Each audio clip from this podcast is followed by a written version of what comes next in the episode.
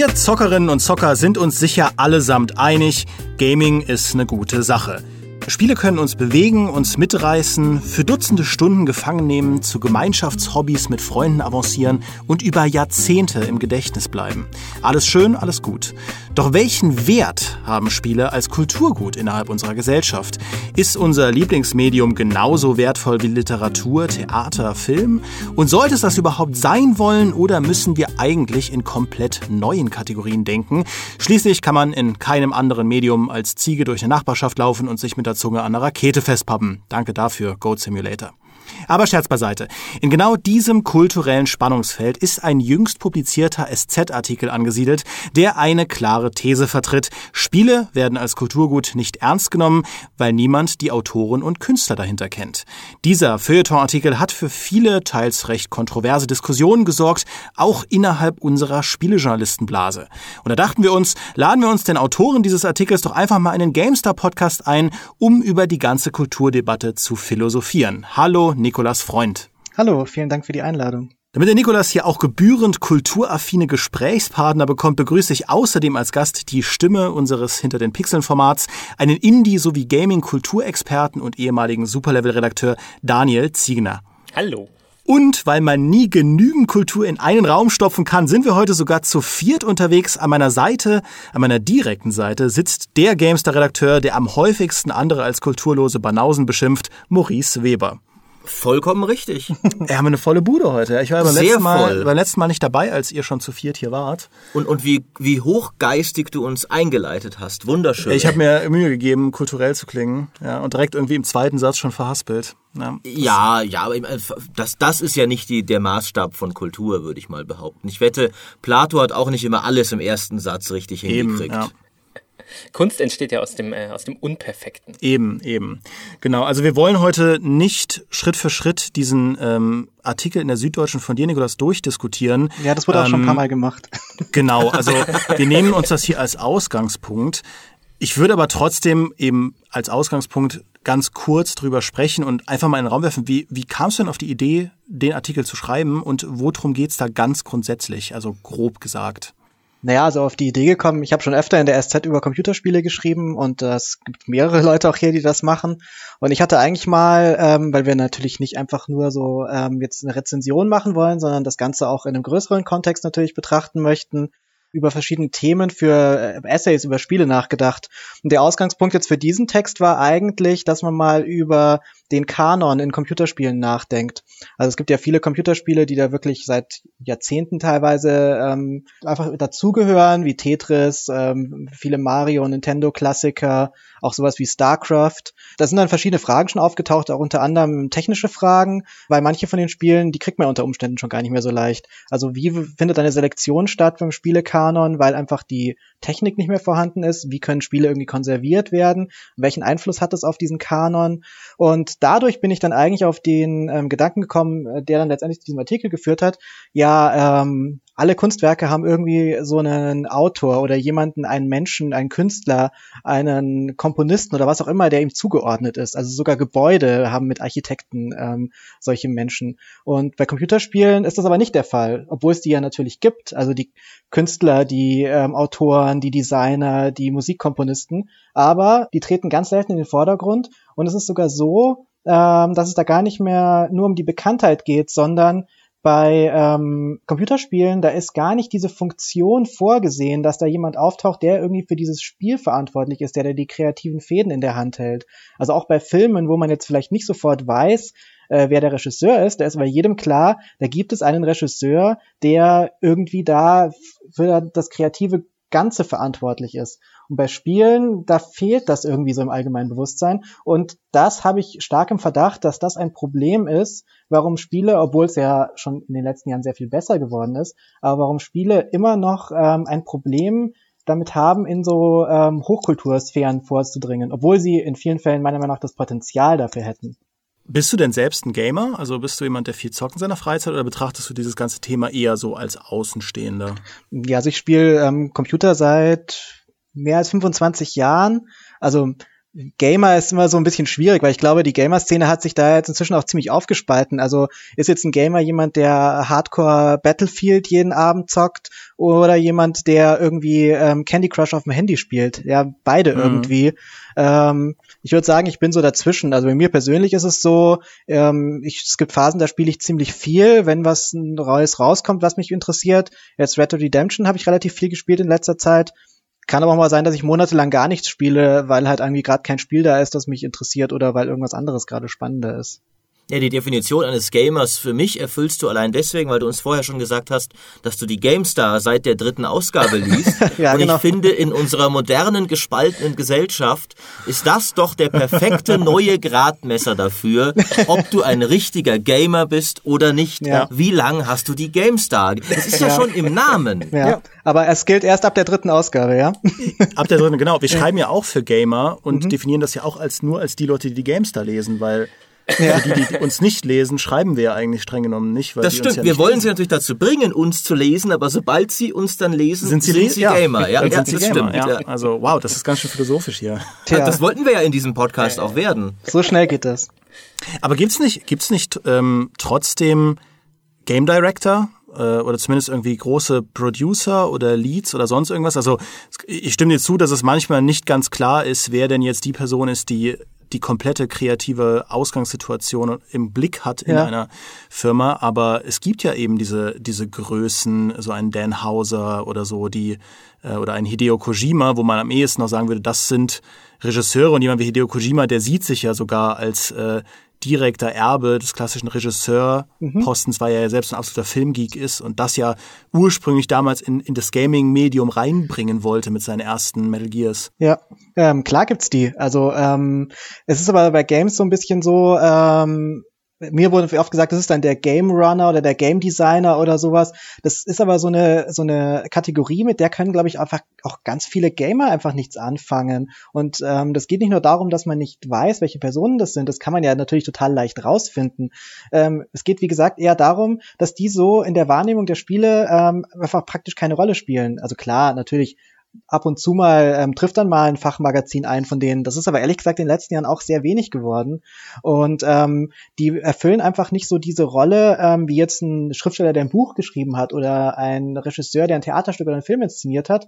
Es ist erstmal nicht so schlimm. Das Problem ist dabei nur, dass das, glaube ich, den Zugang für viele zu Computerspielen, die sich vielleicht dafür interessieren würden, nochmal schwieriger macht, weil da einfach so eine Instanz fehlt, die einfach so einen ähm, Zugang oder so einen, wie man es gewohnt ist, so einen Zugang zu einem ästhetischen Werk möglich macht.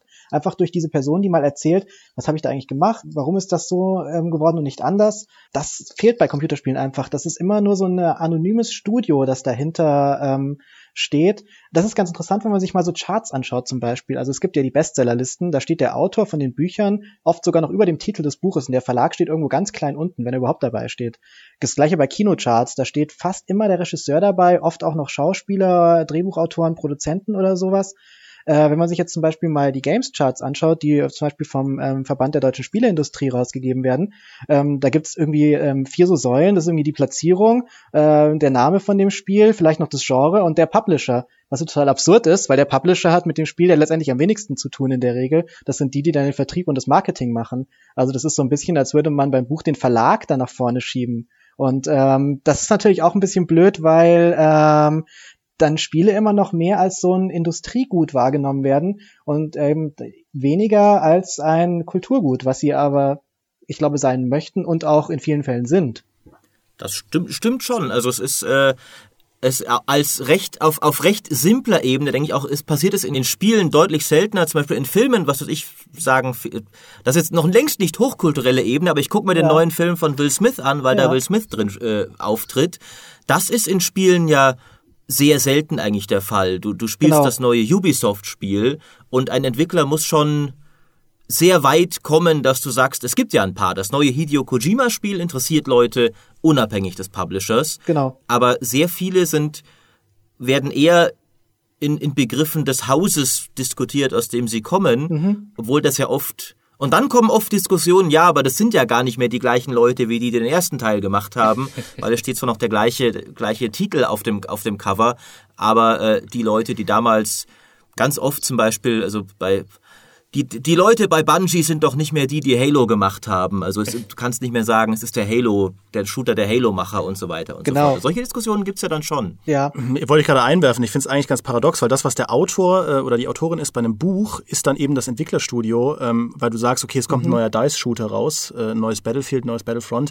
Deswegen kaufst du es. Also eigentlich ist es ja von der Grundannahme ganz positiv, dass man ein ganzes Team in den Vordergrund rückt. Aber auf der Klar. anderen Seite mhm. stimmt das, was Maurice auch gerade gesagt hat, man kennt ja die Leute nicht wirklich, die dahinter stehen, sondern du hast den Namen.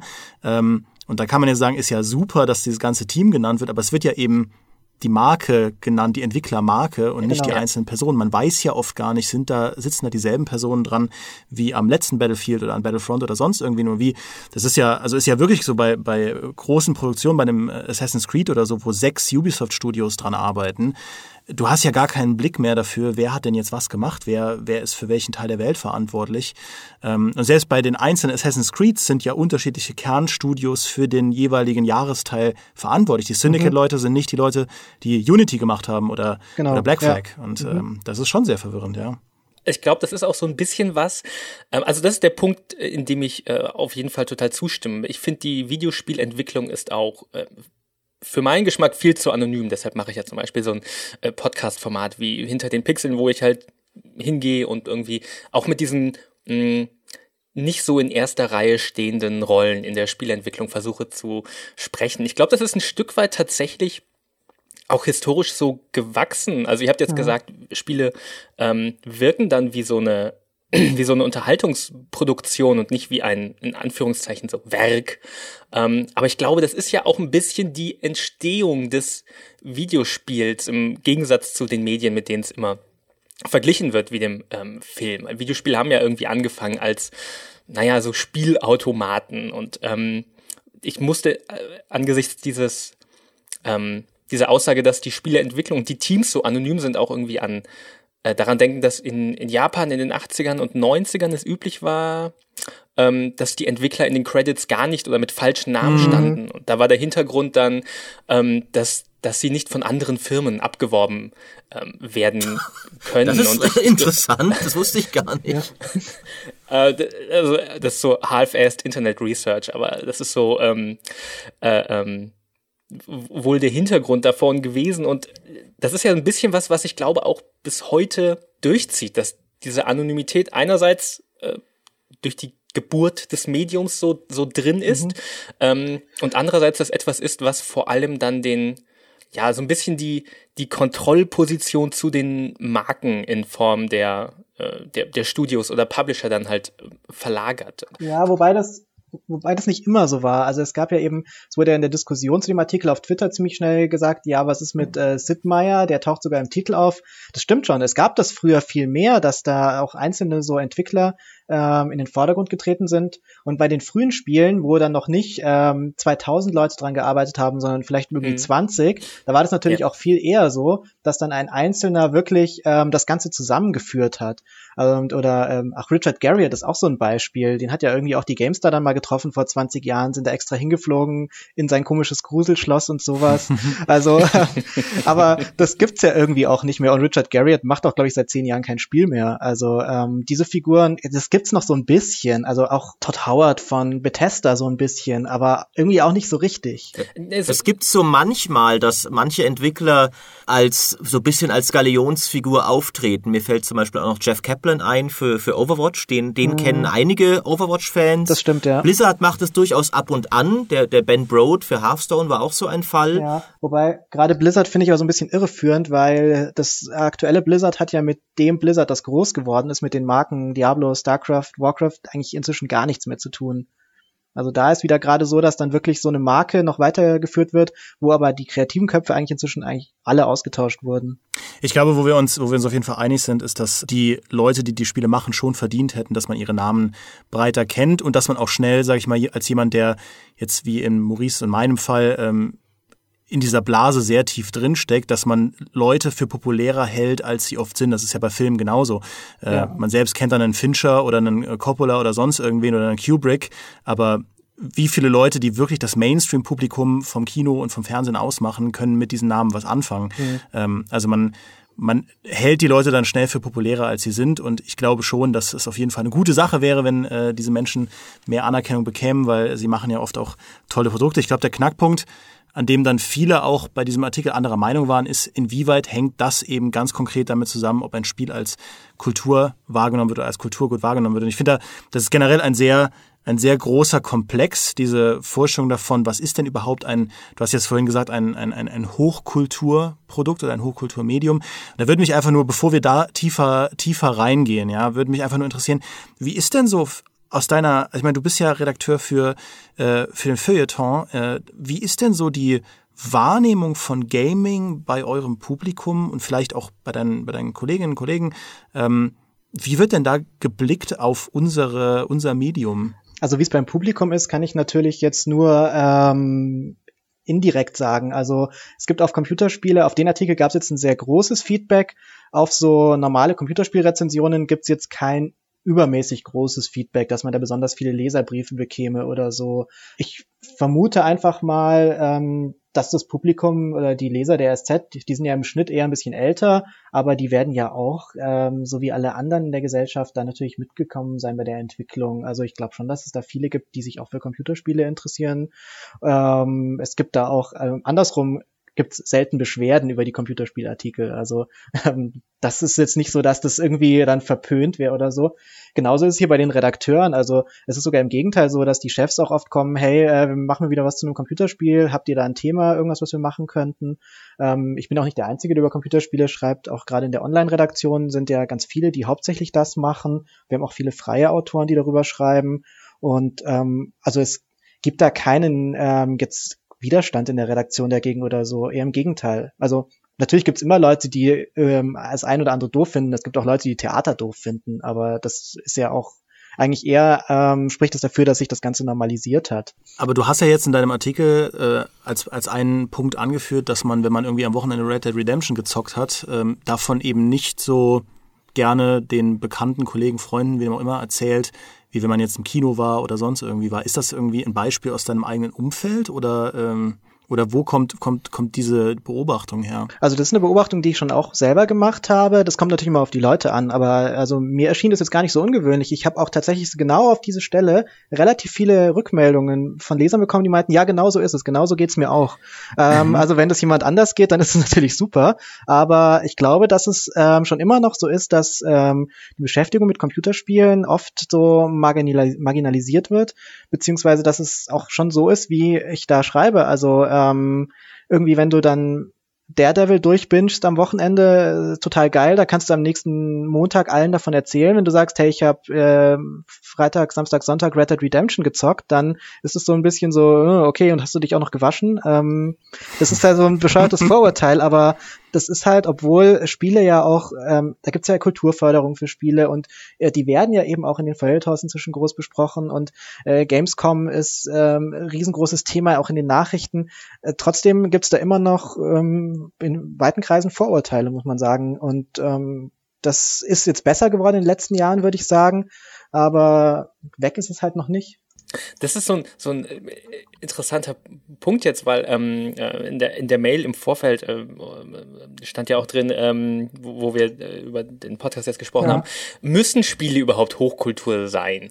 Ähm, das finde ich eine ne, ne, äh, ganz interessante Frage, ja. äh, glaube ich, bei diesem ähm, bei diesem einen Satz, weil ich glaube, der hat auf Twitter viele so ein bisschen gerieben und das war einer der Sätze, die, die, die mir so ja. äh, am egalsten waren. Ich habe mich eher an andere Sachen vom, vom Artikel eher ähm, gestört, ja. aber es ist, ist so die, die selbstverständliche Position, die wir, sage ich mal, als Leute aus der Videospielblase im weitesten Sinne haben, dass Videospiele natürlich auch Kunst mit großem K und Hochkultur ähm, sind, aber dann gar nicht mehr so wirklich diese Diskussion führen, mhm. obwohl das Medium, glaube ich, ähm, da noch interessante Diskussionen äh, hergeben ja. ähm, würde, statt es einfach so als gegeben hinzunehmen. Mich würde dabei aber erstmal interessieren, bevor wir weiter darüber diskutieren, ja. sind Spiele jetzt Kultur, sollten sie es sein? Was meinen wir denn konkret mit Kultur? Ja. Wann ist denn ein Spiel Kultur und wer legt fest, ob es Kultur ist oder nicht? Weil zum Beispiel könnte man argumentieren, wenn die ganzen Kinder alle auf dem Schulhof die Tänze aus Fortnite tanzen, ja ist dann Fortnite Kultur? Hat Fortnite nicht unsere Gesellschaft tief beeinflusst, nicht auf eine Art und Weise, wie es vielleicht jetzt man erstmal denkt, wenn man an Hochkultur denkt, aber eben doch mehr als jedes, äh, was weiß ich, äh, Dostoevsky-Buch, das ja. niemand liest, der nicht sich groß mit russischer Literatur befasst. Ja. Also was verstehen wir unter Kulturgut? Also ich glaube, das ist ein ganz gutes Beispiel in Fortnite, weil also ich kann jetzt hier keine Definition dafür spontan liefern. Ich würde aber sagen, also aus so einer Feuilleton-Perspektive werden die Spiele interessant, wenn sie noch ein bisschen mehr zu sagen haben, als einfach nur ähm, ich bin ein Spiel, das, mit dem man irgendwie die Zeit totschlagen kann. Also so, jetzt so ein bisschen mehr als Candy Crush. Bei Fortnite ist das schon der Fall, weil lustig, dass du das Beispiel mit den Tänzen bringst. Genau dazu haben wir nämlich einen Artikel gehabt. Da hat unsere Tanzkritikerin sich diese Tänze angeschaut und hat mal aufgeschrieben, äh, woher kommen die eigentlich? Was sind das für Zitate? Aus welchem kulturellen Kontext kommen die? Und sowas finde ich, ähm, da muss man jetzt nicht sagen, deshalb ist nicht ähm, Fortnite automatisch Hochkultur. Also vielleicht muss man auch dieses Label gar nicht verteilen. Ähm, ich glaube, dass es auch sowieso eher zu einer Verallgemeinerung führt. Genauso wie wenn man die Spiele alle in eine Kiste schmeißt. Also da gibt's ja auch wahnsinnige Unterschiede. Ich glaube, manche Spiele, jetzt irgendwie so Battlefield, finde ich, ist eigentlich fast eher sowas für ein Sportteil. Und andererseits, ähm, wenn man sich mal die Handlung von Red Dead Redemption anschaut, das ist, kann man natürlich im Feuilleton machen, das ist ganz klar. Das ist immer ähm, eine Abwägungssache im Einzelfall auch. Also ich, ich komme ja auch irgendwie von der Uni und ich habe ja Kulturanthropologie studiert und das ist ähm, ja als Fach eigentlich per Definition schon ein, ein, eine Abkehr von dieser klassischen, von dem klassischen Verständnis, dass es ein dass Kultur Hochkultur ist, sondern das, was ich gemacht habe, was ich studiert habe, war ja im Prinzip Alltagskulturwissenschaft. Ja. Und die geht, hat einen sehr, sehr holistischen Kulturbegriff. Da ist im Prinzip alles Kultur. Und da geht man hin und sagt sich, na, wir schauen uns, also viele Leute, also jeder, der mal in München an einem Abend, wo Bayern-Spiel war, äh, in der S-Bahn unterwegs ist, der wird wahrscheinlich sagen, okay, Fußballspiele, hm, ist das ein Kulturereignis? Ich weiß es nicht. Aber in, aus kulturanthropologischer Sicht ist es super spannend zu sehen, was ein Fußballspiel mit einem Publikum macht, mit den Leuten, die da hinfahren und wie es sie verändert, was das für ein Sozialereignis ist, äh, wie viel Aggressivität es beispielsweise auch hervorrufen kann oder umgekehrt, wie viel positive Leidenschaft und dass es eben dieses riesige Spektrum gibt zwischen den beiden. Und man kann sich jahrelang nur auf die Analyse von äh, S-Bahnen voller Fußballfans konzentrieren, wenn man das möchte. Aber das Wer sollte das wollen? Das Wer auf der ganzen das Welt? Das ist immer mein ultimatives Strafurteil, wenn Maurice Weber jemals äh, oh von, mir, von mir verurteilt wird, ja, in irgendeiner alternativen Realität.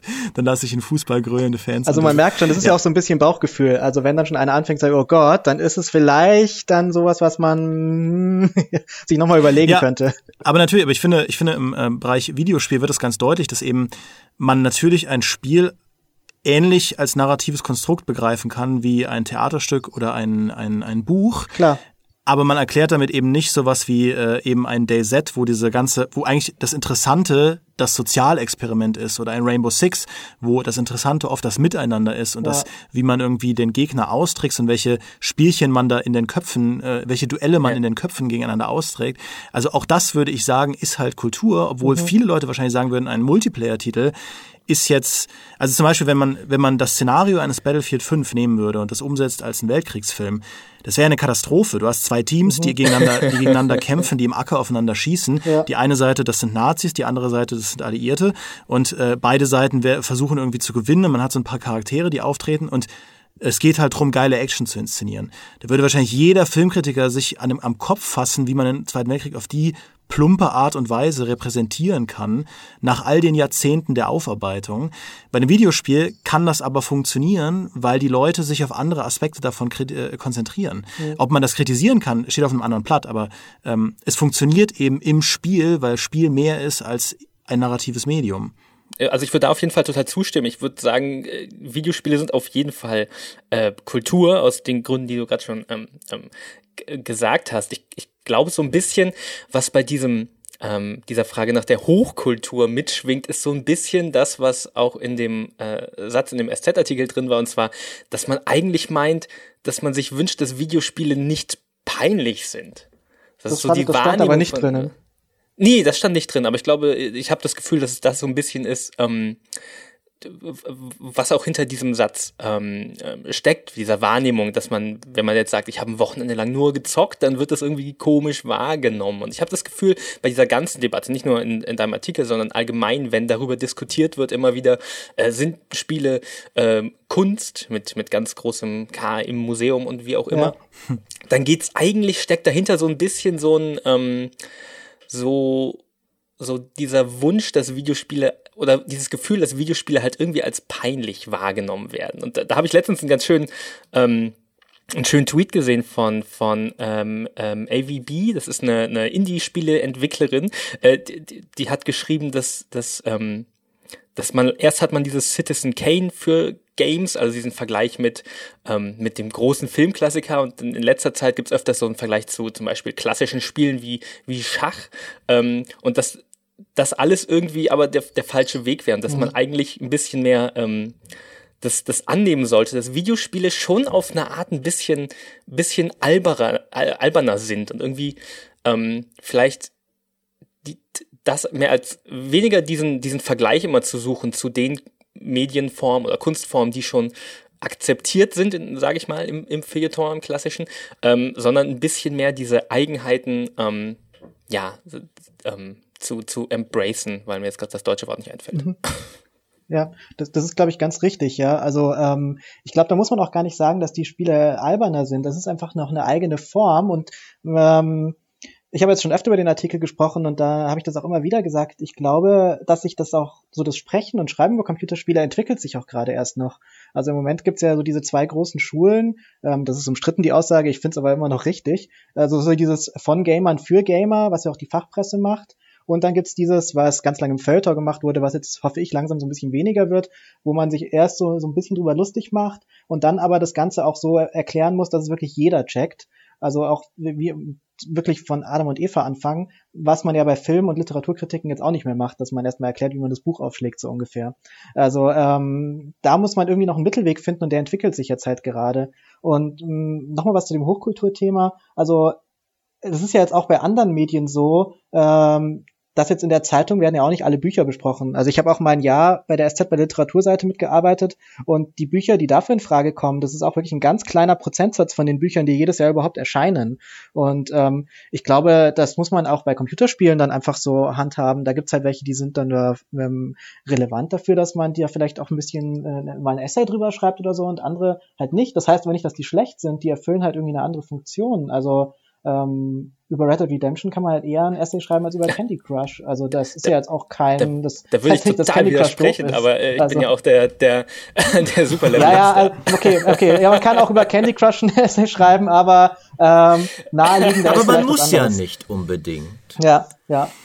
Also für mich gibt es ja schon ähm, ein paar, sage ich mal, objektive Gradmesser daran, wie weit ein Medium als Kultur in der Gesellschaft anerkannt ist. Äh, und da sind Computerspiele tatsächlich schon noch hinter anderen Medien, wenn auch auf dem Vormarsch. Für mich ist zum Beispiel ein Beispiel, wird ihnen zugestanden, Hakenkreuze zu benutz benutzen zu dürfen, was Filme dürfen, weil sie Kunst sind, gesteht die Gesellschaft, und damit meine ich natürlich konkret die Politik, das Spielen auch zu, Bislang nicht. Bislang wurden sie da tatsächlich auf eine niedrigere Stufe gesetzt. Eine andere Sache ist zum Beispiel, was fördern wir? Filme fördern wir, Spiele fördern wir auch, aber in deutlich geringerem Umfang. Das sind, finde ich, schon so ein bisschen Punkte, man, wo man gucken kann, okay, da gibt es eine Ebene, die, die auch wichtig ist, wo Leute, die vielleicht nicht viel mit Spielen zu tun haben, schon Entscheidungen treffen, die uns als Gamer wichtig sein sollten, was diese Leute vom Medium halten und wo man äh, dafür kämpfen sollte, dass Spiele mehr Anerkennung bekommen. Aber im, im weiteren Sinne finde ich aber auch zum Teil, wenn, wenn man sagt, Spiele werden als Kulturmedium nicht ernst genommen, zum Teil gesteht man da auch Leuten, die weder Relevanz noch Ahnung haben, mehr Einfluss zu, als sie verdienen oder haben. Weil ob jetzt irgendein staubiger Literaturkritiker ein Spiel als Kultur anerkennt oder nicht, ändert ja nichts daran, dass es inzwischen das erfolgreichste Medium der Welt ist und mehr, mehr Leute Spiele spielen als je zuvor äh, und Spiele sehr wohl in der Gesellschaft angekommen sind, die Gesellschaft beeinflussen und von ihr beeinflusst werden. Deswegen ist da für mich teilweise die, die Debatte quasi werden sie ernst genommen oder nicht, teilweise gar nicht so wichtig, finde ich, wenn wir uns wegbewegen von wirklich konkreten Punkten, wo das Einfluss auf die Spiele hat. Ähm, und es gibt dann natürlich noch die andere inhaltliche Debatte, welchen Anspruch sollten Spiele haben? Mehr als nur Unterhaltung oder nicht? Das ist, finde ich, aber davon ein bisschen lösgelost, weil ich glaube, es gibt auch Leute, die wirst du auch mit, mit einem super tiefen, ich meine, es gibt ja schon Spiele, was weiß ich, äh, die tiefere Stories erzählen und so. Auch damit wirst du nicht alle überzeugen, genau wie du früher nicht jeden in Amerika überzeugen konntest, dass Jazz tatsächlich genauso gute Musik ist, wie äh, was man halt davor gespielt hat. Also ich glaube, ein bisschen wird es einfach bei jedem neuen Medium immer diese alte, verkrustete Schicht geben, sage ich mal, von Leuten, die einfach sagen, das kann keine Kultur sein, aber diese Leute sind egal. Und ich glaube, man braucht sich da auch zumindest keine Sorgen zu machen, dass das den Vormarsch der Videospiele in irgendeiner Form aufhalten könnte, wenn irgendwelche Gatekeeper dem Medium im Prinzip eine Absage erteilen, dass es ein Kulturgut ist. Weil ich sage mal, es gibt ja diesen, ich nenne es mal, demografischen Druck, der am Ende sowieso dafür sorgt, dass ein Spiel, äh, ein Medium sich ausbreitet. Und das ist dann eben der Mainstream. Also ist bei, bei Filmen ja genauso gewesen. Filme waren am Anfang auch Schmuddelkram, der, den niemand ernst genommen hat. Aber wenn am Ende jeder ins Kino geht und jeder das in irgendeiner Form genießt, dann wird sich das zumindest absacken in einer Gesellschaft und dann im nächsten Schritt kann man dann natürlich schauen, inwieweit formulieren sich bestimmte, ähm, ich sag mal, elitärere Ausdrucksformen dieses Kulturmediums aus. Aber ähm, ich denke, das, das ist was, was zumindest, also dass Videospiele jetzt irgendwie daran scheitern werden, das denke ich nicht. Ich glaube auf der anderen Seite schon, dass ähm, das nicht dadurch automatisch gewährleistet ist, dass ein Spiel am Ende sehr anerkannt wird für, sein, für seine kulturelle Leistung. zum Beispiel bei, bei Comics ist es ein ganz kurioses Ding, weil Comics gibt es seit, weiß nicht, 80 Jahren, seit Ende der 30er. Und auch heute noch sind die im Prinzip überall in Deutschland zumindest beim Kinderkiosk. Und es wird wahrgenommen als ein Kindermedium, als Comic-Heftchen, die für Kids sind. Batman und Superman stehen da eben, weiß ich nicht, neben einer Wendy und einem Mickey Mouse Heft. Und wenn du als Erwachsener hingehst und dir diese Sachen da kaufst, dann musst du zumindest damit rechnen, dass wenn jemand daneben steht, der irgendwie schief guckt. Was ganz kurios ist, weil die Marken dahinter, Batman, Superman und Co., ähm, muss man ja heutzutage niemandem mehr erzählen, die sind durchaus ein All-Ages-Produkt geworden, allein durch diesen Boom der Superheldenfilme im Kino. Aber trotzdem haben es Comics nicht geschafft, da so richtig rauszuwachsen als eine alte, also als eine wirklich standfeste Alternative zu Büchern. Das sage ich als Comic-Fan, weil ich, ich weiß natürlich, es gibt fantastische Comics für Erwachsene. Ich sage es auch bewusst für Erwachsene. Ähm, die halt sehr komplexe Themen aufgreifen, die sehr hohen, einen sehr hohen kreativen Anspruch haben. Ähm, ich will jetzt natürlich nicht sagen, dass Batman und Co. das nicht haben, aber so in der, in der Wahrnehmung, die man eher als Hochkulturprodukt verkaufen könnte. Aber irgendwie klappt das nicht so recht. Und zumindest bei Videospielen bin ich mal gespannt, in welche Richtung das geht, weil ich habe durchaus das Gefühl, dass die ganz großen AAA-Spiele immer noch recht juvenil vermarktet werden. Ja, das gab ja diesen berühmten, dieses berühmte Your Mom's Gonna Hate It, diesen Spot von Dead Space 2 damals, wo sie Dead Space 2 einfach als martialische äh, Metzelorgie verkauft haben, den äh, die deine Mutter hassen wird. Ja, das, also es ist eine sehr klare ist ganz lustig eigentlich Ansprache, an wen sich das richtet und äh, auch, auch Spiele, wo wir sagen würden, die gehören wahrscheinlich zu den besten Spielen aller Zeiten. Ja, ich, ich kann mir jetzt kaum ein Szenario vorstellen, wo irgendwie ich als, wenn ich jetzt ein verheirateter Mann wäre, zu meiner Frau sagen würde, Schatz, heute Abend machen wir uns ein Gläschen Wein auf und dann ballern wir schön in Max Payne zweimal ein paar Russen über den Haufen. Das ist halt, das ist halt. Ich würde es machen, eiskalt. Trotzdem würde man sagen, Max Payne 2 ist ein fantastisches Spiel, aber dieser Transfer ist dann doch irgendwie ähm, schwieriger, finde ich. Es gibt aber natürlich ganz, ganz viele Indie-Spiele, zum Beispiel, wo man sagen kann, ja, da, das ist genau sowas, ja. Ein, ein Journey kann man dann irgendwie zusammenspielen oder, ähm, oder sich auf bestimmte Geschichten einlassen, die unheimlich tiefschürfend sind. Es gibt ja auch wirklich neben Battlefield auch ähm, anspruchsvollere Aufarbeitungen der Weltkriege, die man, die man dann spielen kann. Diese Dinger gibt es ja, aber der Weg, finde ich, ist da schon noch sehr weit, dass ähm, dass, sage ich mal, Leute, die jetzt mit Gaming absolut gar nichts zu tun haben und in ihrer Kindheit auch nicht darauf sozialisiert wurden, beispielsweise meine Mutter, hingeht und sagt, yo, ich gebe mir jetzt heute statt irgendwie dem Sonntagstatort mal eine ordentliche Partie GTA 5. Das ist halt noch ein sehr weiter Weg. Ja, ähm, ja, das war jetzt eine ganze Menge. Also ähm, sorry. ich glaube, alles gut. Ich glaube erstmal zu dem Punkt. Ähm, ob Spiele ernst genommen werden oder nicht, das stimmt schon, dass sich das teilweise nicht so richtig stellt. Andererseits glaube ich, dass es sich für viele Gamer doch im Alltag schon immer noch stellt. Und deshalb ist es schon auch noch eine Frage, weil viele das dann doch, wenn sie jetzt nicht gerade als irgendwie Games-Journalisten oder irgendwie Wissenschaftler arbeiten oder so, dass es dann halt doch in vielen Umfeldern eben immer noch nicht so ganz anerkannt ist. Und das ähm, beschäftigt, glaube ich, schon viele Leute. Wie gesagt, das habe ich auch durch die ähm, Zuschriften auf den Artikel gemerkt. Und ähm, ja, was noch so den, den, den Anspruch der Spiele angeht oder ähm, also ich glaube, dass sich das einfach ausdifferenziert. Also ähm, da wird es halt dann ähm, Spiele geben, die haben dann irgendwie vielleicht noch einen, den Anspruch, eine komplexe Geschichte zu erzählen oder irgendwie, ähm, so wie das auch Bioshock gemacht hat, da mal so ein bisschen ähm, selber das äh, Genre in Frage zu stellen oder ähm, Spec Ops The Line hat das ja auch gemacht. Also, dass man da so ein bisschen mit der Form spielt auf eine recht anspruchsvolle Art und Weise. Also, das wird schon sicher Spiele geben, die das äh, vielleicht auch noch auf ganz neue Arten machen. Es wird auch immer wieder Spiele geben, die halt einfach wie Battlefield ähm, dann so sagen, okay, äh, wir machen einen Team-Shooter und Ende und mehr wollen wir auch nicht. Was ja irgendwie auch okay ist. Ähm, über das Szenario kann man sich dann jeweils streiten, aber ähm, ja, was ich noch finde, ist aber, ähm, ich glaube, dass da in den Spielen auch schon ein bisschen mehr drin steckt, als man, ähm, als so öffentlich wahrgenommen wird. Also ich fand auch, Dead Space ist eigentlich ein ziemlich gutes Beispiel dafür, weil, ähm, wie du genau sagst, es wurde ja als so ein Horror-Ding vermarktet und am Ende sind sie dann beim dritten Teil noch so ein bisschen mehr Richtung Action gegangen. Ich fand aber mhm. gerade die, also ich fand die drei, ich habe alle drei gespielt und fand die alle drei super. Und vor allem da fand ich auch, wie die Geschichte erzählt wird, total interessant, weil das ja ganz viel einfach nur über die Umgebung erzählt wird, wo man durch diese komischen Raumschiffe und alles rennt und sich dann so Sachen zusammensuchen kann. Muss man aber nicht. Aber wenn man sich mal diese Welt anschaut, dann irgendwann überlegt man sich so, hm, ähm, das ist ja eigentlich diese komische halbfaschistische Industriewelt hier im Weltraum. Das ist ja eigentlich fast gruseliger als diese Viecher, die da rumlaufen, wenn man sich da mal ein bisschen reinliest. Das fand ich eigentlich einen ziemlich guten Kniff von denen, dass da immer noch so eine Hintergrundhandlung in den Spielen ist, die aber auch ähm, über die Spielwelt erzählt wird, die man aber sich so selber erarbeiten muss. Und das finde ich dann schon ganz tollen Umgang, ähm, der auch wirklich ähm, narrativ interessant ist.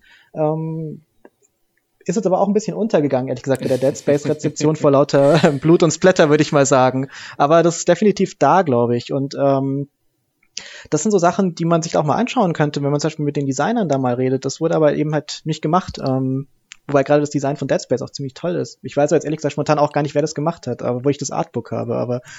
ja, ich ich habe das Artbook auch. Also ja. ich finde allein diese, diese, diese Leitmotive, die sie haben, äh, künstlerisch sind halt super spannend. Dieses Rippenmotiv, das du überall wiederfindest in diesem Marker, aber auch in deiner Rüstung und so.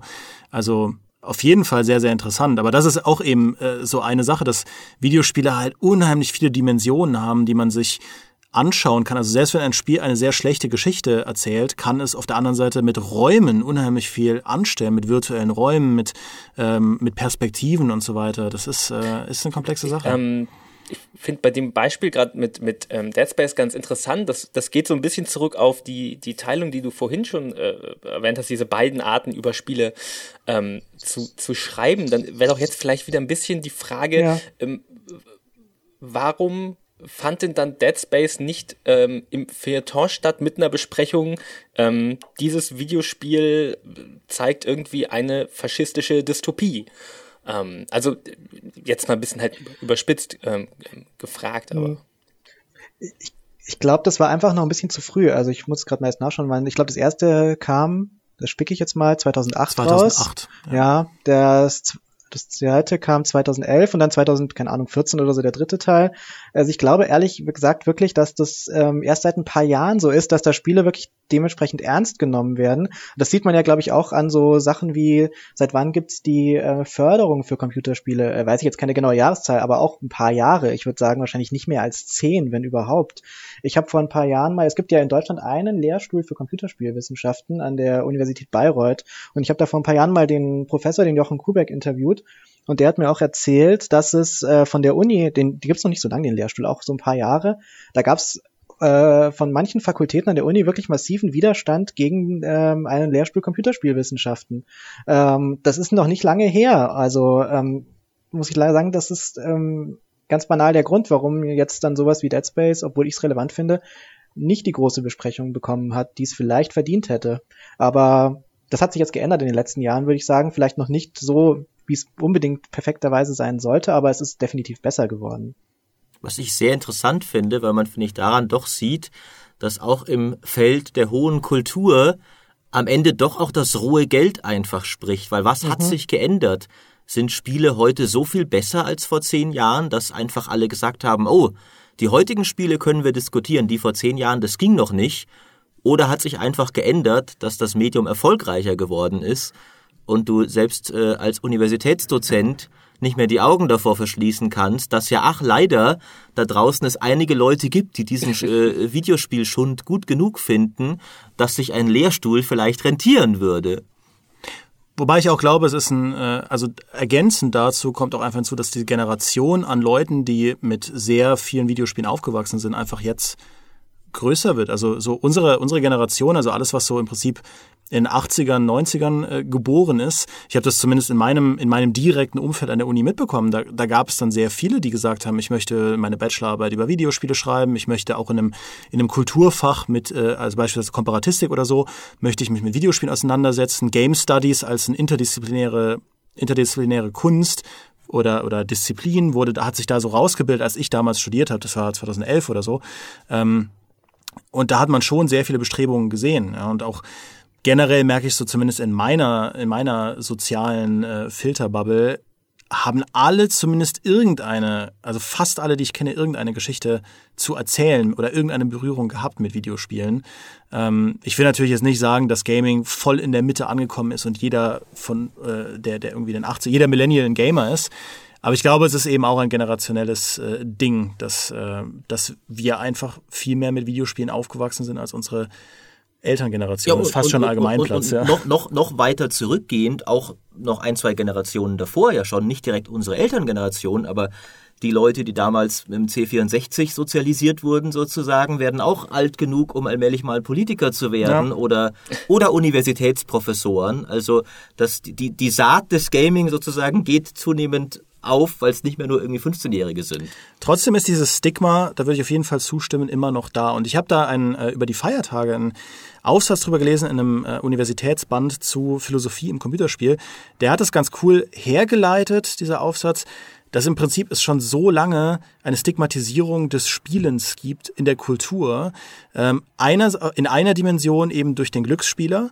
Ähm, der Glücksspieler als derjenige, der unfairerweise und unverdient zu demselben Erfolg kommt, wie Leute, die hart dafür gearbeitet haben. Also im Prinzip der Gegenentwurf zum klassischen Bürgertum. Der das mit richtig Fleiß und äh, Tapferkeit und äh, kulturellem Verständnis, Sinn und Feingeist sich alles aufbaut, was es eben besitzt wohingegen andere Leute das dann durch Glücksspiel im 19. Jahrhundert oder was äh, sich verdient haben und äh, das war zumindest eine Art und Weise, zu Geld zu kommen, die natürlich in krassem Kontrast zu dem stand, was äh, man selbst für Tugenden hielt. Also mhm. so dieses Glücksspiel oder die, die kulturelle Genese des Glücksspiels zu einem ziemlich verpönten Ding eigentlich, was sich ja heutzutage nur noch so teilweise hält. Das gibt es zwar immer noch, ähm, aber auf der anderen Seite sind Casinos jetzt auch nicht zwangsläufig runtergekommene Schuppen, sondern irgendwie, wenn man in Salzburg im Casino war, äh, das ist eine, ist eine ganz schöne Sache.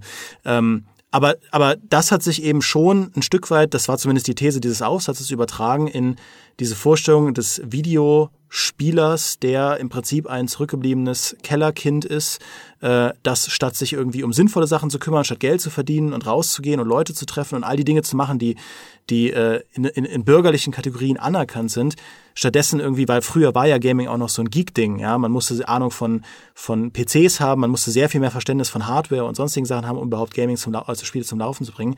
Ähm, solche Leute waren da im Prinzip der Gegenentwurf. Und auf der anderen Seite, die andere Dimension, ist eben das Spiel als eine kindliche Sache. Also Spielen, das Spielen ist im Prinzip der absolut dominante Modus des Kindes. Und natürlich als Teenager oder als Pubertierender legt man eher die Dinge ab, die kindisch sind und wendet sich den Dingen zu, die erwachsen sind. Und ich finde, dass da andere Medien einen deutlich stärkeren Stand haben, weil zum Beispiel Film, Fernsehen oder auch Literatur da wächst du als Kind, also zumindest war es bei mir so, wächst du als Kind auf mit Kinderfilmen und Kinderbüchern. Und es gibt, aber dir ist immer schon klar, das ist eine kleine Nische. Und es gibt aber eigentlich, eigentlich sind Filme für Erwachsene. Und mhm. eigentlich sind Bücher für Erwachsene. Literatur ist für Erwachsene. Ja. Und da wächst du dann rein. Und dann schaust du dir eben auch Filme an, schaust Fernsehen und machst das, was deine Eltern machen. Bei Spielen ist das was anderes. Da kommst du im Prinzip, du bist als Kleinkind schon voll drin mit deinem Gameboy und so. Äh, alle deine Umgebenden, deine Eltern und so weiter spielen nicht und du trennst dich davon. Das ist bei, Stimmt, bei ja. den Leuten bei mir in der Schule so gewesen. Ich hatte jetzt Klassentreffen über die Feiertage und die Leute, mit denen ich in der achten Klasse rumgegangen habe, das sind jetzt alles Anwälte, Ärzte und, äh, und Ingenieure, ähm, die, die finden das immer noch total geil, dass ich halt bei der GameStar arbeite und mit Gaming irgendwie mich beschäftige, weil die, weil die als Kinder alle gezockt haben. Aber da gab es irgendwann diesen Bruch, wo sie gesagt haben, ich bin jetzt erwachsen. Ähm, Gaming ist nichts mehr, was mich ausmacht. Und zumindest da, um nochmal den Bogen zu schlagen, leisten Publisher, große Publisher in ihrer Vermarktung oft auch nicht unbedingt was Positives, diesen Eindruck zu, zu, zu revidieren, dass eben Gaming sowas ist, was man bis 1920 macht, wenn man eben so auf Ballereien und so weiter steht. Ähm, ja. Ich glaube, dass das definitiv ein Punkt ist mit dem Spielen. Also ähm, ich weiß nicht, ob ich da jetzt mit dem Glücksspiel so mitgehen würde, wie dieser Aufsatz scheinbar argumentiert, mhm. weil ähm, es gibt ja auch viele andere, also Fußball ist ja irgendwie auch ein Spiel und Fußball spielen auch alle und das kann man auch als Erwachsener noch spielen. Auf dem Theater, die Schauspieler, die heißen ja schon Schauspieler, die spielen auch. Gut, da schaut man jetzt eher zu, aber also das Spiel ist, glaube ich, als Kulturform schon so weit akzeptiert, dass das irgendwie okay ist. Aber ich glaube eher, genau was du gesagt hast, ist wichtiger, dass die Computerspiele eben auch schon aus so einer ähm, aus einer Kindheitserfahrung kommen und eben irgendwie noch mehr mit Spielzeug assoziiert werden als jetzt andere Kunstformen. Das führt, glaube ich, zu mehreren Problemen. Also vielleicht muss man die Frage stellen, ob wirklich jedes Computerspiel auch ein Spiel ist. Das würde ich bezweifeln. Ähm, und ähm, gleichzeitig, das hat, glaube ich, was damit zu tun, was ich eigentlich in dem Artikel schreiben wollte ähm, stellt es, glaube ich, für viele, die sich eigentlich dafür interessieren, irgendwie so ein bisschen Hindernis dar.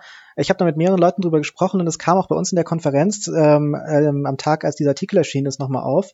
Es gibt, glaube ich, schon viele Leute, die sie für Spiele interessieren würden, aber die haben ganz einfach keinen Bock, sich vor eine Playstation zu setzen und das zu spielen. Das ist schon, mhm. glaube ich, ein Hindernis, das relativ groß ist ähm, für die Rezeption. Und deshalb meine ich, dass da eben, wenn man ein bisschen mehr so die Künstler dahinter vorstellt, dass das vielleicht auch einen Zugang für viele erleichtern da, würde. Da machst du interessanten, äh, auch einen Punkt, den ich sehr wichtig ähm, finde, weil es irgendwie bisher so ein bisschen so immer klang, als wären die Leute hinter den äh, Spielen oder die Publisher oder die, die Studios, die, die quasi diese Bringschuld hätten, die nach vorne zu schieben. Und ich glaube, es ist absolut unsere äh, Aufgabe von uns jetzt hier äh, in diesem Podcast-Kanal ähm, als, als Presse, ähm, die eben zu suchen und zu finden und ähm, die an die Öffentlichkeit zu äh, holen. Ähm, außer die wollen das jetzt nicht jetzt niemanden gegen seinen Willen nach vorne äh, äh, äh ziehen. Das gab es ja auch schon Geschichten, dass Öffentlichkeit äh, negativ sein kann. Aber ähm, nee, ich, ich, ich glaube, das ist nämlich genau äh, ja, die, die, die Aufgabe von Feuilletons oder auch von, äh, auch von einem klassischen Review äh, äh meines Erachtens kann es das sein, wenn man mal, äh, wenn man einen Absatz schreibt, dass der Soundtrack von einem Spiel total fantastisch ist oder das Art Design, dass man dann halt mal in die Credits schaut und den, den Namen noch irgendwo von einer Person vielleicht einbaut und das so ein bisschen, ein bisschen Schritt für Schritt ähm, normalisiert, dass, ähm, dass dieses Bewusstsein entsteht. Okay, das sind ähm, ganz viele Menschen, die an diesem ja. Gesamtwerk irgendwie arbeiten. Ich bin mir da nicht sicher aus, aus ganz pragmatischen Gründen, ehrlich gesagt, äh, weil man sich, finde ich, dann schon die Frage stellen muss, gut, wir können argumentieren, es wäre vielleicht wünschenswert für den Zustand des Mediums, aber wer konkret will das? Wollen es die Spieler? Erfahrungsgemäß eher ein kleiner Teil der Spieler. Die meisten Spieler interessieren sich überhaupt nicht für die Leute dahinter. Es ist, äh, wir, wir können das ja tatsächlich durchaus zum Teil messen, weil wir sehen, wenn wir ein Interview machen, wie viele Leute schauen sich das an, wie viele Leute lesen das, wie viele hören das.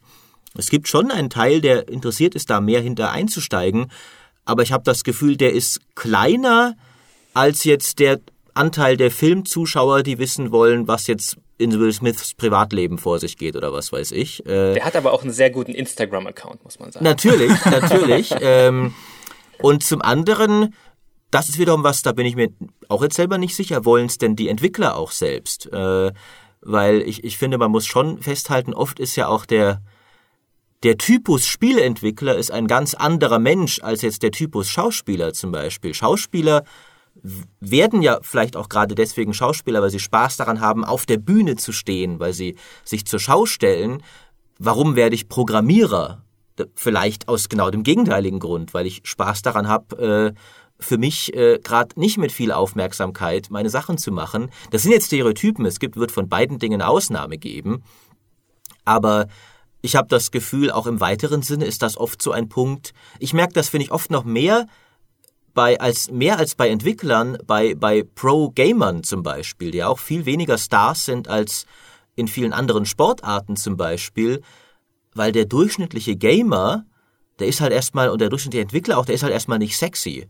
Der ist halt nicht, der ist nicht unbedingt, weil es überhaupt nicht Teil seiner Jobbeschreibung ist, charismatisch zu sein zum Beispiel, im Gegensatz zum Schauspieler und oft auch im Gegensatz zum Regisseur. Der Regisseur muss sich ja oft auch durchsetzen auf, auf, auf dem auf dem umkämpften Feld gegen, gegen, gegen die Schauspieler zum Beispiel auch, die ihrerseits starke Persönlichkeiten sind.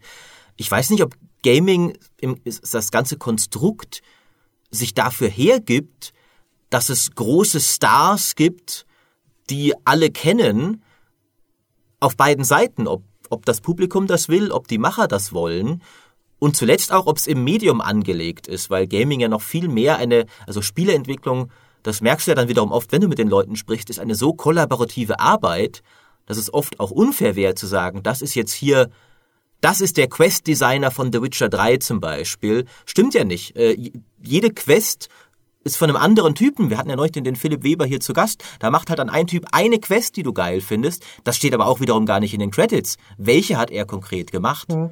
Ja, also die müssen ja aber nicht so Superstars gleich werden. Da gibt's ja auch noch was dazwischen. Also ich denke mal, es gibt schon Einzelne, die sich dafür eignen und die da auch, wo es auch gerechtfertigt ist, weil die wirklich die Kontrolle über viele Aspekte des Spiels haben aber man kann ja doch einfach mal ähm, jemand rauspicken, der interessant ist. Der muss ja dann auch nicht gleich in eine riesen Talkshow geschickt werden. Also den kann man ja einfach mal vorstellen. Also das ist ja dann, glaube ich, jetzt auch nicht so, dass man da jemanden ins Rampenlicht zerrt oder so. Ich meine, die stellen sich ja auch dadurch, dass sie das Spiel machen, natürlich schon selber auch in die Öffentlichkeit. Und da gibt's, das geht von jemanden wie ähm, Todd Howard, über den ich auch gerne mal so ein bisschen mehr erfahren würde, bis zu jemand zum Beispiel wie jetzt ähm, Ramin Javadi, das ist ein ganz bekannter Filmkomponist und der kommt aber interessanterweise von der Computerspielmusik. Der hat schon an System Shock 2 mitgearbeitet, hat jetzt einen super Soundtrack für Gears of War 4 gemacht. Habe ich aber jetzt auch noch in keinem Games-Magazin oder so mal was über den gelesen, obwohl der natürlich für seine Filmmusik manchmal vorgestellt wird. Also das sind schon... Und für Game of Thrones, versteht sich. Ja, genau, Game of Thrones, da ist er, glaube ich, am bekanntesten dafür, ja, ja. Und ähm, das gibt's natürlich in allen möglichen Bereichen bei den Spielen. Und also genau wie du sagst, die müssen jetzt nicht gleich die Superstars werden, auch weil natürlich die Gefahr besteht, ähm, dass da natürlich dann einer so in den Vordergrund rückt und irgendwie die Arbeit der anderen verdeckt. Das soll natürlich nicht passieren, also ist ja klar, aber im Moment wird halt die komplette Arbeit verdeckt und das ist ja noch schlechter.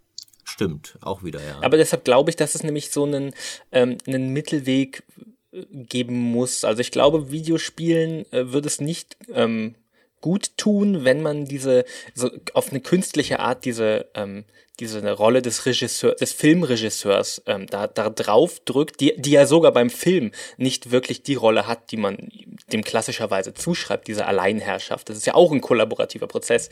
Ähm, deshalb glaube ich nicht, dass das Videospielen unbedingt gut tun würde, wenn man das imitiert. Ähm, und, und ich glaube, das ist ein schwieriger Prozess, den, der dann halt gefunden werden muss ähm, in der Art, wie man über Spiele schreibt und spricht, wo dieser Mittelweg ist. Einerseits diesen, diese Kollaboration darzustellen und gleichzeitig auch die, die Menschen, die ähm, ja, die die hervor, die, na, hervorhebenswert, das klingt also so wertend, ja, aber so, äh, oder aber auch einzelne Personen aus diesem Team hervorzuheben. Und ähm, das ist halt, äh, mir fällt schon schwer, es zu formulieren, aber es ist, glaube ich, ein sehr schwieriger Mittelweg, der halt auch dadurch kommt, was wir ganz am Anfang hatten, wie Videospiele einfach entstanden sind und wie sie produziert werden und wie sie wahrgenommen werden. Und das macht es, glaube ich, ähm, so schwierig an, äh, an diesem Thema. Und ich glaube, deshalb hat dein Artikel auch so, ähm, so viele Diskussionen auch von ganz vielen verschiedenen Seiten äh, erzeugt. Mhm.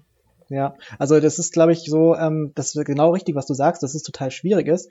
Gleichzeitig ähm, gibt es da, glaube ich, schon irgendwie so eine, wie so eine Sehnsucht nach so einer Instanz. Mich hat eigentlich ein ganz interessanter Leserbrief erreicht von einem, der schreibt gerade seine Masterarbeit über den Autor in digitalen Medien. Und der hat eine ganz interessante These aufgestellt, ähm, dass äh, Streamer ein Stück weit ähm, diese Rolle übernehmen, indem sie in so einen, also so ein Open-World-Spiel oder auch eigentlich jedes Computerspiel, was ja so tausende Möglichkeiten ähm, liefert, dass äh, die das irgendwie ordnen und so einen Fluss bringen, was ja eigentlich schon auch irgendwie sowas ist, was irgendwie, ähm, ja, wie so eine Autorenrolle. Und die treten ja eben auch auf. Es ist ja irgendwie inzwischen total etabliert bei Twitch und so, dass man auch den Typen, der das gerade spielt, oder ähm, die Frau, die das gerade spielt, dass man die dann auch ähm, sieht, während man, also währenddessen. Also es ist ja nicht so, dass die sich verstecken würden. Das, äh, ich weiß nicht, ob das wirklich so ganz perfekt da reinpasst, aber das ist auf jeden Fall ein interessanter Aspekt, der da bei der Diskussion auch eine Rolle spielt, glaube ich. Dass da irgendwie schon so eine Lücke ist, die dieses Spiel mal auffüllt. So gleichzeitig ein bisschen der Regisseur oder der, der Editor, der den Schnitt setzt ja quasi und gleichzeitig auch so eine Art äh, Theaterperformance, die man gleichzeitig macht. Stimmt. Also das ist schon, schon mhm. interessanter genau. Aspekt mhm. auf jeden Fall, ja. Also ich würde dir auf jeden Fall zustimmen, äh, Daniel, dass äh, dieser Mittelweg durchaus erstrebenswert ist, dass man auch zumindest regelmäßig die Fühler ausstreckt und versucht, diese spannenden Geschichten hinter den Spielen hervorzurufen. Ich schaue im Moment zum Beispiel gerade äh, sehr gerne sehr intensive Reviews von JRPGs aus den 90ern an. Klar, was macht man auch sonst in seiner Freizeit? ähm, aber da gibt es eben im Prinzip zehnminütige Passagen, wo nur auf den Soundtrack eingegangen wird und darüber gesprochen wird, wer der Komponist oder die Komponistin ist, wie wie, ähm, wie im Prinzip da die Motive des Spiels übernommen wurden und wie wichtig das auch ist für, die, für, die, für den Transport der Botschaft, die irgendwie ein, ein Sino-Saga oder so ähm, erzählen möchte oder vermitteln möchte. Also es sind auf jeden Fall sehr, sehr faszinierende Sachen. Äh, ich sehe es nur wie, wie Maurice, dass ähm, man irgendwo auch nicht jetzt, also man wird dadurch nicht plötzlich unheimliches Interesse schaffen, sondern es gibt, also wenn man diese Zahlen sieht von GfK und äh, Gameverband, wie viele Leute zocken, irgendwie die Hälfte der deutschen Bevölkerung, ja, 47 Prozent oder was, dann ist das erstmal beeindruckend, aber sehr viele von diesen 47 Prozent betreiben Gaming eben, also sehen halt Gaming beispielsweise in der U-Bahn oder in der S-Bahn als so ein Wegwerfhobby, ja, als so ein reines Daddel-Hobby. Und ähm, ich glaube, es ist ein sehr weiter Weg, der nicht unmöglich ist, aber wenn jetzt zum Beispiel jemand irgendwie von meiner ersten Freundin damals, der Vater, der hat dann irgendwann, der hatte nie was mit Gaming am Hut, der, der war Beamter und der hat dann irgendwann für sich äh, Angry Birds entdeckt auf dem, auf, dem, auf dem Tablet. Und er fand das total faszinierend, hat nichts anderes mehr gemacht, nur Angry Birds der wird sich jetzt wahrscheinlich nicht für denjenigen direkt interessieren, der Angry Birds gemacht hat, aber wenn, aber zumindest wenn jetzt ein anderes Spiel im App Store erscheint, wo gesagt wird, das ist von den Machern von Angry Birds, wird er wahrscheinlich eher zu dem Spiel greifen als zu irgendeinem anderen. Und man kann da schon etwas ins Rollen bringen, glaube ich, wo man das Interesse sukzessive erhöht. Aber ich glaube, das ist eine sehr komplexe Sache. Wir haben jetzt heute auch sehr viele Dimensionen davon angesprochen, von der Außenwahrnehmung von Videospielen, wie die Leute, die zocken, es wahrnehmen, dass natürlich auch man es nie ändern wird, dass Gaming so, also hoffentlich nie ändern wird, dass Gaming so ein diverses Hobby bleibt, wo Leute hingehen, die einfach gar kein Interesse an Storyspielen haben und umgekehrt Leute hingehen, die gar kein Interesse an Multiplayer-Ballerbuden haben und die finden alle da ihren, ihren Hafen. Ähm, es bleibt halt so, ich ja, ich, also wir werden auf jeden Fall natürlich äh, weiter schauen, dass wir immer mal wieder äh, die Leute, also ich würde auch nicht Nein sagen zu einem Interview mit Todd Howard. Das, das äh, ich auch nicht. Also der, der, der Peter Bartke von uns hat es ja damals äh, führen dürfen, glaube ich, und äh, ist nicht so, als hätte ich ihm das nicht geneidet. Ja. Also das, das will ich natürlich auch nochmal klarstellen, dass ich da vorher aus, äh, aus sehr pragmatisch-zynischen Gründen sprach und nicht unbedingt aus meinem eigenen Verlangen raus, denn ich selbst finde es immer enorm spannend, die Leute hinter den Spielen kennenzulernen. Ich glaube halt, wie Dimi meinte, Leute wie wir vier hier sind halt letztlich doch ein recht kleiner Teil der Gamer-Gesamtgruppe.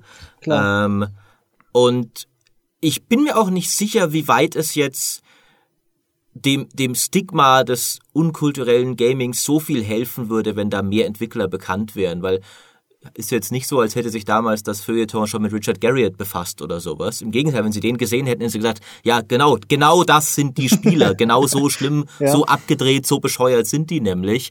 Ich glaube, diese Vorurteile gegen Gaming sind basieren auf, also erstens mal zweitens so gegenstandslos auch und basieren so grundlegend auf dieser, dieser Wahrnehmung, dass das halt ein Kinderding ist, dass jetzt, glaube ich, ein paar Interviews mit dem Entwickler, den Entwicklern hinter Call of Duty die Leute nicht davon überzeugen wird, dass sie Call of Duty als Kulturmedium ernst nehmen sollten. Nee, ähm, das ist auch, glaube ich, auch noch aus anderen Gründen schwierig, aber ähm, das ähm, ist, es könnte ein Schritt in die Richtung sein, glaube ich. Das ist natürlich möglich. Mhm. Und auf jeden Fall, was ihr auch schon mehrfach angesprochen habt, das sehe ich auf jeden Fall. Es gibt bestimmt bei den Gamern, und das kennt wahrscheinlich jeder von uns noch aus, aus der Schulzeit auch, äh, es gibt natürlich bei, bei den Spielern schon dieses animalische Grundbedürfnis, man will gern irgendwie, dass das Hobby respektiert wird, das man ausübt. Man will nicht der komische Nerd sein dafür. Äh, ich glaube, das ist man heutzutage auch schon zunehmend weniger. Ich meine, wenn du, wenn du Fortnite zockst in der Schule, bist du, glaube ich, kein komischer Nerd mehr heutzutage, sondern du bist halt, machst halt das, was alle machen. Ähm, das war durchaus noch anders vor 15 Jahren oder so. ich erinnere mich zum Beispiel auch noch, dass äh, in, in meiner Schulzeit, habe ich glaube ich schon mal im Podcast erzählt, äh, ich habe bei einigen von meinen Schulfreundinnen erst lange Zeit später rausgefunden, dass die gezockt haben, weil die das einfach nie in der Schule publik gemacht haben, weil es gerade bei Mädchen noch komischer war als bei Jungs. Auch als Junge warst du ein komischer Nerd, aber es gab wenigstens ein paar andere komische Nerds noch. Als Mädchen wärst du völlig allein dagestanden oder hättest das zumindest gedacht. Und ich glaube, da haben sich schon, da haben sich schon Dinge geändert. Also das finde ich, merke merk ich in meinem täglichen Sozialumfeld auch einfach, dass es gibt schon noch natürlich die eine Gruppe von Leuten, die Gaming einfach irgendwie doof findet, aber man ist nicht mehr so diese komplett komische, exzentrische Minderheit, weil das belegen ja auch schlichtweg die Zahlen einfach gar nicht mehr. Ja, ich würde jetzt aus dem Bauch raus auch zustimmen, dass ähm, jetzt, also wenn ich mir vorstelle, irgendwie man ist auf so einer Dating-Plattform und man trifft sich dann mit ähm, diversen ähm, potenziellen Partnern und Partnerinnen, wenn man dann sagt, ja, ich ab und zu zocke ich in meiner Freizeit auch Playstation, glaube ich zumindest nicht, dass die andere Person sofort wegläuft, ähm, sofern man noch ein paar andere Qualitäten. Also die Wahrscheinlichkeit ist durchaus da, dass sie nicht auch in ihrer Freizeit oder er nicht auch in seiner Freizeit leidenschaftlich PlayStation zockt, aber ähm, diese krasse Stigmatisierung würde ich jetzt einfach mal in den Raum spekulieren, ist vielleicht nicht mehr so da. Auf der anderen Seite ist das eben auch immer sehr viel aus dem Bauch raus, klar, weil äh, ich, ich wollte das die ganze Zeit schon sagen. Ich habe letztens erst mit einer Bekannten gesprochen, die sehr so drin ist in diesem, also die, die hat sehr viel mit Konzertmusik und so klassischer Hochkultur ja, äh, zu tun. Und die hat mir erzählt, dass bei ihr im Umfeld es auch total verpönt ist, wenn man am Wochenende Netflix schaut. Also wenn man einfach Filme guckt, sich vor die Couch wirft und da Fernsehen schaut. Ähm, wo ich da, wo ich da saß, dachte, krass, wirklich, das, das gibt es noch, das, also, weil ich der Meinung bin, gerade, gerade Netflix-Serien, so, also seit Breaking Bad und den Sopranos, seit irgendwie dieser Serienboom eingetreten ist, dass, ähm, dass Shows auch wieder richtig anspruchsvolle Dinger sein können. Seitdem habe ich so die Wahrnehmung, dass es voll vollumfänglich akzeptiert, aber ist es eben offenbar nicht, zumindest nicht überall. Ähm, und da wurde Netflix verglichen mit, äh, mit der Schokolade, die man sich gönnt, wo ich mir dachte, jetzt ist Schokolade auch verpönt. Wir können ja gar keinen Spaß mehr haben im Leben. Ja gut, aber das ist, da gibt halt immer Leute, die was blöd finden. Also das ist ja auch, es gibt auch Leute, die finden Theater, Literatur doof, obwohl die, glaube ich, unangefochten als Hochkultur gelten. Also das ist, wird man halt immer haben. Also ähm, mm. ja.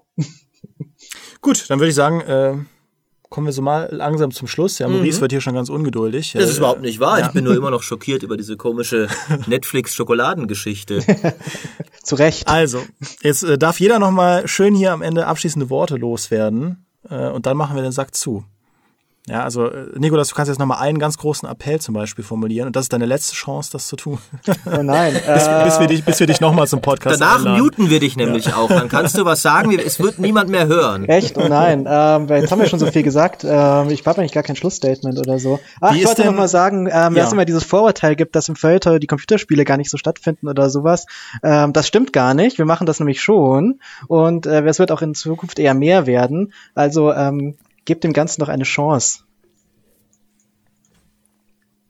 Das war's schon. Dann, äh, das war jetzt äh, kürzer als gedacht. Äh, dann Daniel, kannst du jetzt deins umso länger machen, wenn du noch ein, ein abschließendes Wort hast oder zwei. Ähm, ich habe eigentlich auch das Gefühl, dass, dass ich gesagt habe, was ich, was ich äh, äh, sagen wollte. Und zwar, dass ich, also ich glaube, die, die Probleme in Anführungszeichen des, des Mediums Videospiel bei dieser äh, Anerkennung als klassische Kultur sind sehr viel äh, äh vielschichtiger und komplexer als ähm, ähm, als es in der Diskussion auch um den Artikel ähm, äh, so, so wirkte, also ich glaube, es liegt nicht an den der einen Autorenfigur oder, oder diesem oder jenem. Ähm, und ich glaube, das ist einfach noch eine Diskussion, die wir wahrscheinlich lange führen werden. Aber wenn ich mal zurückschaue, irgendwie als ich an die Zeit, als ich angefangen habe, irgendwie auf Blogs über Videospiele zu schreiben, dann sehe ich auch, dass wir schon einen, einen langen, langen Weg äh, geschafft haben. Also ich, das ist, ist einfach, glaube ich, noch ein, ein Marathon, den wir irgendwie vor uns haben, bis Spiele halt wirklich ihre feste Position ähm, haben in der öffentlichen Wahrnehmung als, als Kulturgut ähm, und bis auch ja, bis die Umgangs, der Umgangston äh, mit diesem Medium wirklich abschließend gefunden ist, ja. Und äh, äh, ja.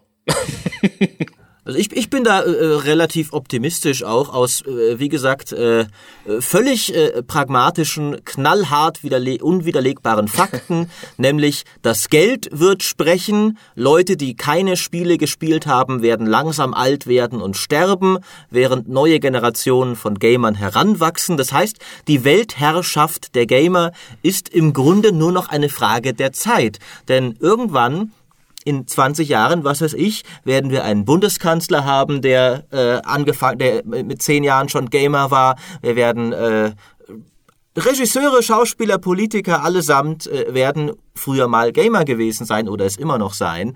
Das heißt, äh, alle anderen, die sagen, kann man ja nicht ernst nehmen, die äh, ja, die, das wird nicht mehr lange so sein, sage ich euch. Maurice, hättest du denn Ambitionen, Bundeskanzler zu werden? Ich, ich würde dich ja, wählen. Ich, ja, ich würde dich wählen, einfach nur aus Neugierde, um zu sehen, was dann passiert. Oh je, das ist doch das, das amerikanische Prinzip, oder? Das ist, das ist eine sehr gute Frage eigentlich. Ich habe noch nie so drüber nachgedacht, aber jetzt bringst du mich auf Ideen. Haben wir vielleicht heute etwas losgetreten, was wir am Ende vielleicht auch alle bereuen werden? Also wenn ihr mir Wahlspenden zukommen lassen wollt, liebe Hörer, äh, ich meine, ihr könnt auch ein Plus-Abo abschließen, da gibt's auch gute Inhalte. aber so eine direkte Wahlspende an mich ist vielleicht fast schon noch eine bessere Investition. Kann, kann ja auch eine symbolische Spende sein in den Kommentaren. Also wir, wir huldigen Maurice ja oft. Äh, wenn ihr Maurice als Bundeskanzler möchtet, dann sagt Bescheid, dann schreiben wir ihn in einer Partei ein und dann geht es weiter für ihn. Welche Partei wir dann wählen, das entscheiden wir dann auch über die Community. Ich glaube am ehesten noch die Partei wahrscheinlich. Oder? ja. Gut, dann bleibt mir noch irgendwie als äh, Abschluss allen hier auf die Schulter zu klopfen. Ich finde, wir haben heute einen sehr fantastischen Querschnitt geliefert wie komplex dieses Thema eigentlich ist. Und da freut sich auch der Geisteswissenschaftler in mir, denn Geisteswissenschaftler lieben es ja, Dinge noch differenzierter und komplizierter zu machen und mehr Fragen aufzuwerfen als zu beantworten. Dafür äh, stehen wir auch im Podcast. Da, dafür stehen wir. Ich glaube, das haben wir, haben wir alle gut geschafft heute.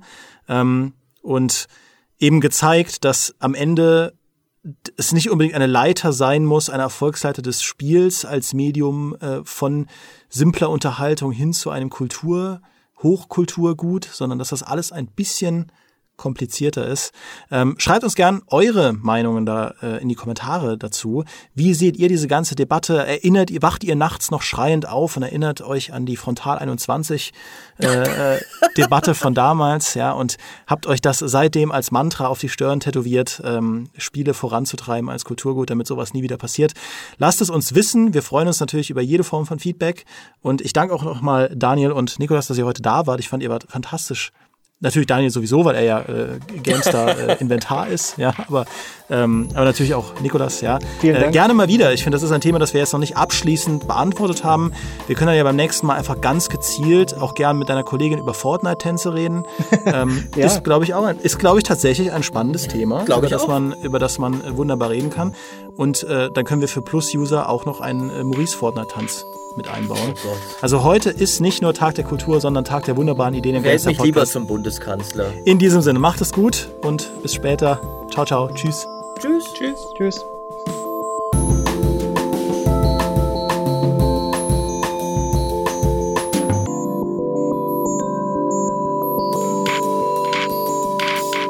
Wählt mich.